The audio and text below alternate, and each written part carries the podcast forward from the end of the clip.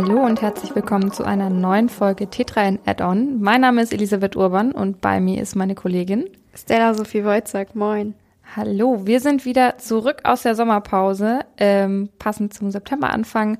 Und es wird das letzte Mal sein, dass ich euch hier begrüßen darf zum T3N Add-on, denn keine wer, Panik. Ja, also wir hören nicht ganz auf, aber wer aufmerksam unser Cover angeguckt hat, wird sehen, ähm, dass wir einen neuen Namen haben. Wir heißen ab jetzt T3N Catch-up und versorgen euch weiterhin einmal die Woche mit so ein paar News und äh, guten Nachrichten und auch mit Fails. Und damit würde ich sagen, legen wir direkt mal los.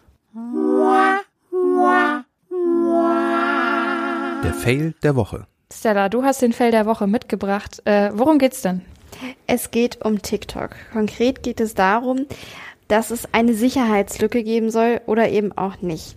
Und zwar wirft eine unabhängige Gruppe von Cybersecurity-Forschern, Beehive Cybersecurity nennen sie sich bei Twitter, eben TikTok vor, dass es ein Diebstahl, ein Hack gegeben hätte von mehreren Nutzereinträgen.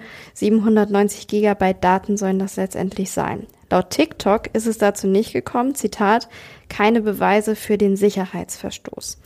Das sieht allerdings diese unabhängige Gruppe ein bisschen anders und sagt, doch, gab es. Jetzt ist eben unklar, was ist denn jetzt wirklich passiert. Trotzdem lautet die Empfehlung, allerdings von Beehive Cybersecurity, ihr solltet das Passwort ändern und die Zwei-Faktor-Authentifizierung aktivieren. Was aus unserer Sicht da der Fehl dran ist, ist einfach die Kommunikation und die mangelnde Transparenz. Als Nutzer, zum Beispiel, ich habe TikTok auf meinem Handy, bin ich jetzt verunsichert. Was stimmt denn? Was ist passiert? Passwort ändern? Muss ich mir Sorgen machen? Ich persönlich werde mein Passwort jetzt ändern. Allerdings die mangelnde Transparenz und dieses Verworrene, das ist aus unserer Sicht diese Woche der Fail.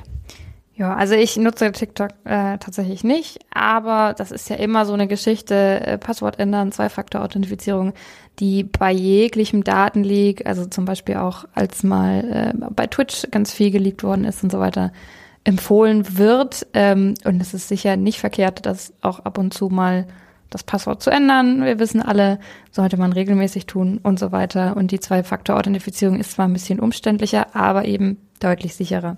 Dementsprechend, ähm, ja, TikTok hätte da vielleicht bisschen besser kommunizieren können und es kann nicht schaden, wenn man sich um seine Anmeldedaten kümmert, ähm, egal auf welcher Plattform, würde ich mal sagen. An dieser Stelle musste ich gerade an eine vorherige Podcast-Folge denken, wo wir uns auch intensiv mit dem Thema Passwörter beschäftigt haben. Vielleicht scrollt ihr einfach später noch ein bisschen runter, falls ihr sie noch nicht gehört habt. Wäre das noch eine kleine Hörempfehlung.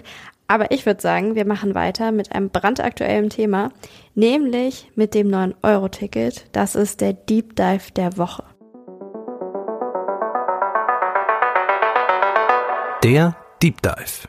Elli, was ist denn da los mit diesem 9-Euro-Ticket? Ja, das ist ja ausgelaufen. Ich habe das auch schon am eigenen Leib jetzt äh, erfahren, tatsächlich, weil ich jetzt tatsächlich für ein Tagesticket wieder 6 Euro zahle. Ähm, und jetzt ist natürlich die große, große Frage, wie geht es weiter? Klar wünscht man sich weitere Entlastungen und ein großer Vorteil an dem Ticket war eben dieses günstige und dieses überregionale System. Ähm, also, dass nicht jeder äh, Verkehrsverbund sein eigenes Süppchen kochen muss, sondern dass man einfach ein Ticket hat und bundesweit damit irgendwie äh, in den Bus steigen kann, in die Trambahn oder in die S-Bahn. Aber die Frage ist natürlich, kann man das weiter finanzieren? Wie kann das weiter aussehen? Ähm, und so weiter. Und jetzt gab es eben ein neues Maßnahmenpaket, wo auch das 9-Euro-Ticket wieder besprochen wurde. Äh, Stand der Dinge ist jetzt erstmal, man weiß noch nicht so ganz, wie viel es kosten soll. Zwischen 49 und 69 Euro wird irgendwo angepeilt. Ähm, soll in ganz Deutschland eben gelten, ähm, was ja einer der großen Vorteile war noch nicht klar ist, ab wann das Ganze gelten soll.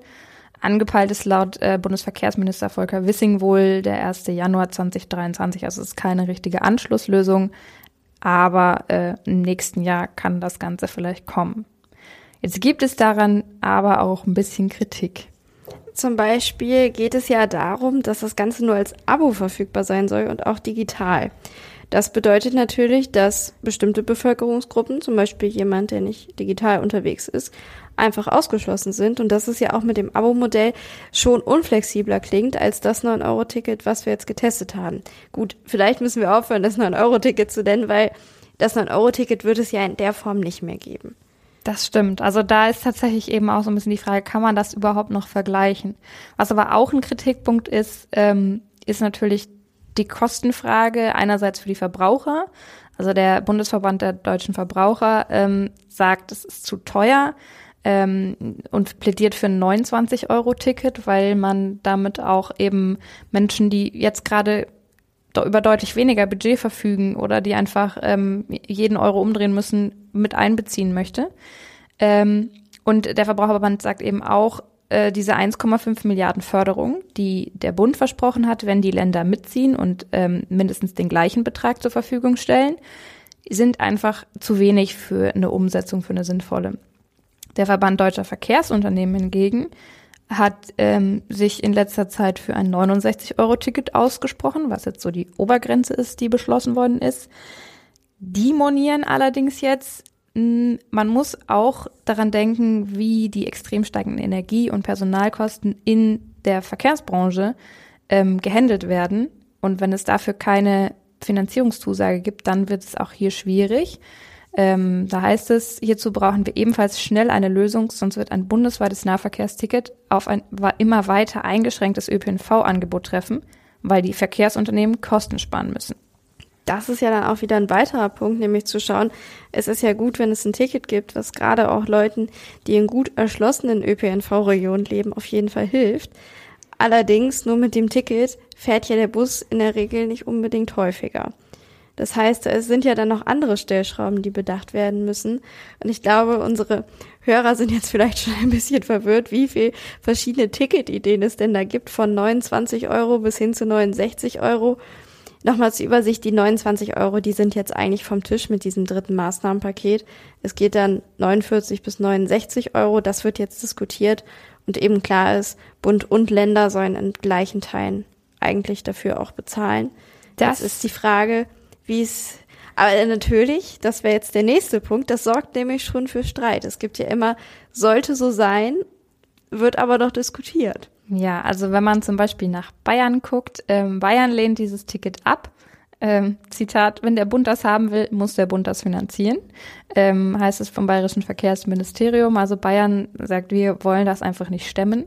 In Niedersachsen ist es noch ein bisschen spannender. Da herrscht nämlich Uneinigkeit. Der Finanzminister Reinhold Hilbers sagt, wir können das nicht leisten.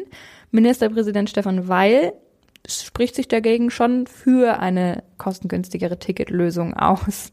Das heißt, auch da ist man sich noch nicht einig und es ist noch kein Weg gefunden, ähm, wie man das Ganze regeln möchte. Also Ausblick in die Zukunft. Die Details, die müssen jetzt erstmal geklärt werden. Ich finde aber, was ein positives Signal ist, ist, es wird darüber gesprochen und es wird auch darüber gesprochen, wie kriegen wir es hin, dass wir deutschlandweit eben so ein ÖPNV-Angebot nutzen können. Ohne, ich glaube, es kennt fast jeder, die verschiedenen Tarifzonen. Du musst immer schauen mit der Fahrkarte, die jetzt ja aktuell auch wieder ein Thema ist darf ich damit überhaupt hier noch fahren? Fahre ich vielleicht schon aus der Zone raus? Es das heißt ja auch irgendwie in jeder Region ein bisschen anders dann konkret, sieht anders aus. Und ich glaube einfach die Idee, dass wir in Zukunft hoffentlich ein Ticket haben, wo dieser ganze Wirrwarr mit wer darf wann, wo, wie weit fahren, etwas einfacher ist. Das finde ich ist schon mal ein sehr, sehr guter Ansatz. Aber lass uns doch noch einmal zurückgucken. Dieses 9-Euro-Ticket. Hat sich das überhaupt gelohnt? Ja, also das ist natürlich für jeden ein bisschen unterschiedlich gewesen. Ähm, wie du schon gesagt hast, manche Leute konnten es besser nutzen, andere weniger. Insgesamt ähm, ist das ganze Ticket 52 Millionen Mal äh, laut Verband Deutscher Verkehrsunternehmen verkauft worden. Also das ist schon eine ganze Menge. Ähm, und ungefähr 10 Millionen Abonnentinnen ähm, von Monatstickets und so weiter ähm, haben das Ganze automatisch bekommen. Auch Studierende zum Beispiel waren damit im Begriffen. Ähm, das Meinungsforschungsinstitut Civey hat sich im Juni 2022 mal umgehört, wie das Ganze denn genutzt wird. Und ähm, da ist rausgekommen, 55 Prozent der befragten Personen nutzen das Ticket in der Freizeit, also für Wochenendausflüge oder Tagesausflüge. Man kennt vielleicht die vollen Bahnen am Wochenende, die ähm, dann doch immer wieder negativ genannt wurden. und 47 Prozent für ausgiebige Shoppingtouren. Was da jetzt nicht drin steht, wie viele tatsächlich ähm, für ihre Arbeitswege oder sowas zum Beispiel das Ticket genutzt haben. Ähm, und ich habe auch, also wir haben ja auch von T3N so einen Test gemacht und ähm, da hat man schon auch gesehen, dass die Kolleginnen und Kollegen ganz unterschiedliche Möglichkeiten haben, dieses Ticket zu nutzen. Also wenn du einfach ähm, am Arsch der Heide wohnst und da einmal am Tag ein Bus fährt, dann ist das Ticket für dich zwar vielleicht eine coole Sache, gerade für Wochenendausflüge, wenn du dann irgendwo anders mal hinfährst mit der Regio oder so, aber du brauchst weiterhin ein Auto. Und ähm, man hat auch gemerkt, dass eben die Kapazitäten einfach oft nicht dafür ausgelegt sind, dass so viele Menschen Bahn fahren und dass da noch ganz, ganz viel getan werden muss. Das war der Punkt, den wir vorhin angesprochen hatten. Was du gesagt hattest mit, wie sieht's aus mit Pendlern? Eine genaue Zahl kann ich dir auch nicht sagen. Es sollen aber durch das 9-Euro-Ticket 1,8 Millionen Tonnen CO2 eingespart worden sein. Und ich finde, das ist ja schon mal eine Zahl. Also in diesem Aktionszeitraum haben Leute auch ihr Auto dann stehen lassen und sind durchaus auf den ÖPNV umgestiegen. Mhm. Das ist ja tatsächlich ein positiver Nebeneffekt von der Maßnahme, die ja eigentlich hauptsächlich zur finanziellen Entlastung gedacht war. Ähm, und noch so ein positiver Effekt war eben dieses, wir haben jetzt plötzlich eine einfache Lösung für das Fahren im ÖPNV. Und wir können, also ich habe zum Beispiel, ich bin ähm, immer mal wieder auch in München unterwegs ähm, und dann in Hannover wieder. Ich habe mir einfach keine Gedanken machen müssen, wo ich jetzt damit S-Bahn fahren möchte, sondern ich hatte mein Ticket im Geldbeutel jeden Monat und gut war. Ähm, und da ist natürlich jetzt die Frage, welches der Ziele diese finanzielle Entlastung, diesen Umweltaspekt und dieses ähm, einfache Ticketsystem, was ist da besonders wichtig und wie kann das auch finanziell gestemmt werden und möglichst gut umgesetzt werden. Also zum Beispiel ist ja ähm, ein, ein Kritikpunkt, dass es eben nicht für alle Leute erschwinglich ist, wenn das Ticket wieder 50, 60, 70 Euro im Monat kostet. Ähm, beziehungsweise 69, 69 ja. Genau, ähm, das ist der, so der Maximalpreis, der jetzt im Raum steht. Das ist aber halt ähm, Genau, das lohnt sich eben dann für manche Menschen mehr und für andere weniger. Also wenn du jetzt zum Beispiel in der Stadt ein Monatsticket dir kaufst und nur eine sehr kleine Zone ähm, befährst, so für deine alltäglichen Wege, rechnet sich das wahrscheinlich nicht so viel für dich, wie wenn du ähm, relativ weit außerhalb wohnst und pendelst mit der Bahn. Ähm, da ist dein Monatsticket natürlich deutlich teurer teilweise. Und auch ähm, gerade was die unterschiedlichen Städte in Deutschland angeht, ist da ja ganz, ganz unterschiedlich geregelt, wie viel so ein Monatsticket kostet. Das ist auf jeden Fall ein Punkt, dass du da individuell schauen musst. Rechnet sich das für dich, rechnet sich das nicht? Das war beim 9-Euro-Ticket natürlich noch leichter. Ich glaube, da ging es allen so, das hat sich gerechnet. Also ich erinnere mich, ich will jetzt keine falsche Zahl sagen, aber Überschlagsrechnung, zwei Tageskarten hier in der Region Hannover, und wobei, nee, ich glaube, es waren sogar einfache Fahrten. Ich bin mir nicht mehr ganz sicher. Aber auf jeden Fall hatte ich es nach zweimal so gesehen schon wieder raus. Ja, also die Tageskarte in Hannover, kann man mal zum Vergleich, kostet aktuell 6,10 Euro ähm, für, für den Innenbereich in Hannover. In München zum Beispiel ist es deutlich teurer. Da sind wir, glaube ich, irgendwie um die 14 Euro zahlst du für ein Tagesticket. Ähm, genau, also da äh, ich muss jetzt, ich gucke das nochmal nach, kurz. Ähm. Aber da siehst du ja schon, das ist einfach, das war ein unschlagbares Angebot, was dann auch letztendlich eine Entlastung natürlich gewesen ist. Und von daher, also ich hatte es auch tatsächlich, die drei Monate. Ein Monat, äh, den August, bin ich nach Hamburg gependelt. Und da habe ich dann auch die Seite erlebt, die jetzt in Hannover, also muss sagen, mir persönlich in meinen Fahrzeiten sind keine überfüllten Bahnen im Bereich Hannover aufgefallen. Allerdings die Regio-Verbindungen, die waren teilweise so die Strecke Hannover-Hamburg. Das war schon voll. Und auch der Hamburger Bahnhof, gerade an den Gleisen, wo die Regio-Züge abgefahren sind. Ja, da war Abstand halten teilweise ein bisschen schwierig. Ja, also ich habe jetzt kurz nochmal nachgeschaut, um das für München korrekt darzustellen. München zahlst du zwischen acht und ähm, letztendlich fast 15 Euro für ein Tagesticket, je nachdem, wie viele Zonen du halt möchtest, eben auch da wieder, je nachdem, wie weit dein, dein Bereich, in dem du dich bewegst, ist, ähm, ist das dann lohnenswerter für dich, wenn du so ein sehr günstiges Ticket bekommst. Die andere Frage ist natürlich, wie können wir oder wie kann der deutsche Staat das insgesamt alles fördern? Letztendlich wird viel von dem, was jetzt als Entlastungspakete geschnürt wird, ja auch wieder auf uns zurückfallen. Man muss das Ganze ja auch irgendwann wieder reinkriegen. Ähm, und da bin ich mal sehr gespannt, ähm, wie die Regierung das handeln wird, beziehungsweise wie die Wege dann aussehen, dass dieses Ticket eben einerseits die Vorteile bedient, die wir dadurch jetzt bekommen haben, ähm, und andererseits, dass es eben irgendwie in diese großen Pakete, die jetzt geschnürt werden, reinpasst.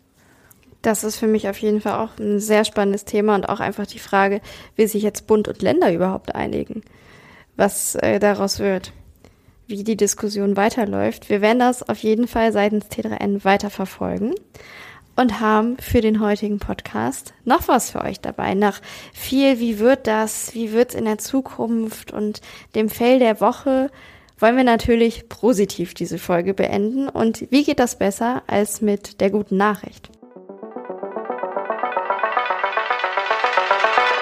Die gute Nachricht. Elli, wie sieht's aus? Was ist die gute Nachricht? Ich habe äh, die gute Nachricht diesmal mitgebracht und mir ist aufgefallen, wir reden bei unseren guten Nachrichten immer wieder über Häuser. Wir haben schon über Schulen aus dem 3D-Drucker geredet, über Holzbauweise in Japan. Und ich habe auch was mit Häusern mitgebracht, versprochen, wir suchen nächste Woche was anderes raus. Da geht's dann nicht um irgendwelche Bauteile. Aber äh, ich habe ein US-Startup mitgebracht, das heißt Azure Printed Homes. Ähm, und die machen Tiny Houses da und benutzen für ihre Bauteile ähm, Plastikflaschen, die recycelt werden. Ähm, also die Idee ist quasi, den Müll, der Plastikmüll, den es eh schon gibt, ähm, sinnvoll zu verwerten und dafür kleine Häuschen äh, aus diesem Müll zu produzieren. Ähm, das Ziel ist auch, Tiny Houses kosten eher viel für Leute, die eine kleine Behausung eigentlich brauchen. So zum Beispiel, wenn man jetzt in den Bereich der Obdachlosenhilfe guckt oder so, ähm, ist das einfach keine Option, weil so ein Tiny House um zwischen 150.000 und 350.000 Dollar kosten kann. Ähm, das ist einfach eine Anschaffung schwierig äh, zu stemmen, würde ich mal sagen, wenn man eh schon kein, kein Budget hat. Ähm, und tatsächlich ist jetzt, die, die Häuser aus dem 3D-Drucker sind auch noch nicht wirklich erschwinglich. Sie kosten knapp 40.000 Dollar ähm, bieten 16,5 Quadratmeter Fläche und äh, vor allem praktisch ist auch, dass es relativ schnell produziert werden kann. Dach, Boden und ähm, zwei Wände können an einem Tag gedruckt werden. Und an Tag zwei wird das Ganze dann zusammen ähm, und, und ähm, arrangiert. Und ähm, dann ist aber tatsächlich das Ziel, dass man das irgendwann ähm, an Organisationen, diese Idee oder das, das Prinzip ähm, an Organisationen weitergeben kann, die daraus dann Unterkünfte für Obdachlose tatsächlich bauen können. Genau, das war meine gute Nachricht, eine gute Idee, ähm, die natürlich auch immer wieder noch ein paar Abers hat. Ähm, es muss noch ein bisschen was getan werden. Ähm, aber ich fand es einen sehr spannenden Ansatz. Ich wollte gerade sagen, und es hat natürlich eigentlich immer alles zwei Seiten, aber allein die Idee zu haben, 16 Quadratmeter klingt jetzt erstmal nicht so viel, aber überhaupt dann so eine Rückzugsmöglichkeit zu schaffen und auch, muss man ja ganz klar sagen, einfach ein Ort, wo du zum Beispiel vor Wetter auch geschützt bist. Mhm.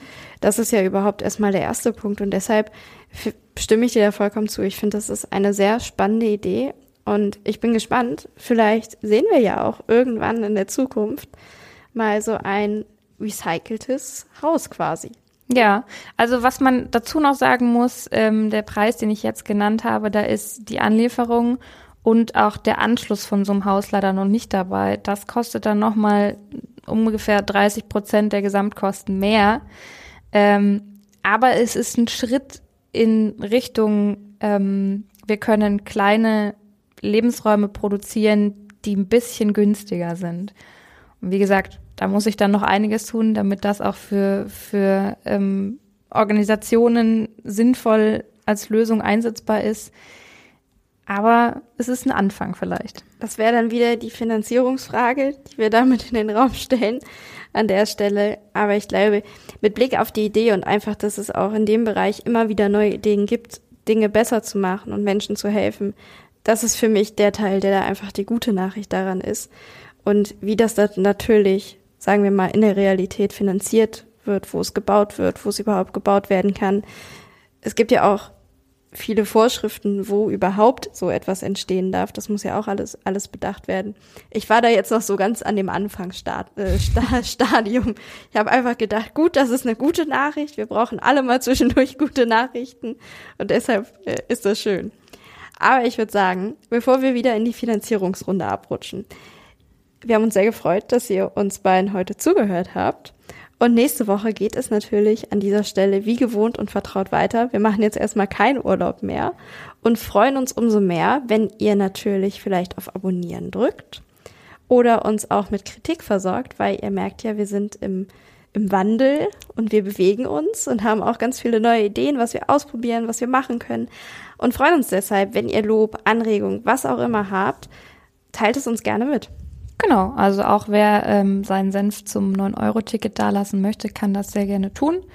Ähm, wir freuen uns ansonsten und hören uns nächste Woche wieder. Bis nächste Woche. Tschüss.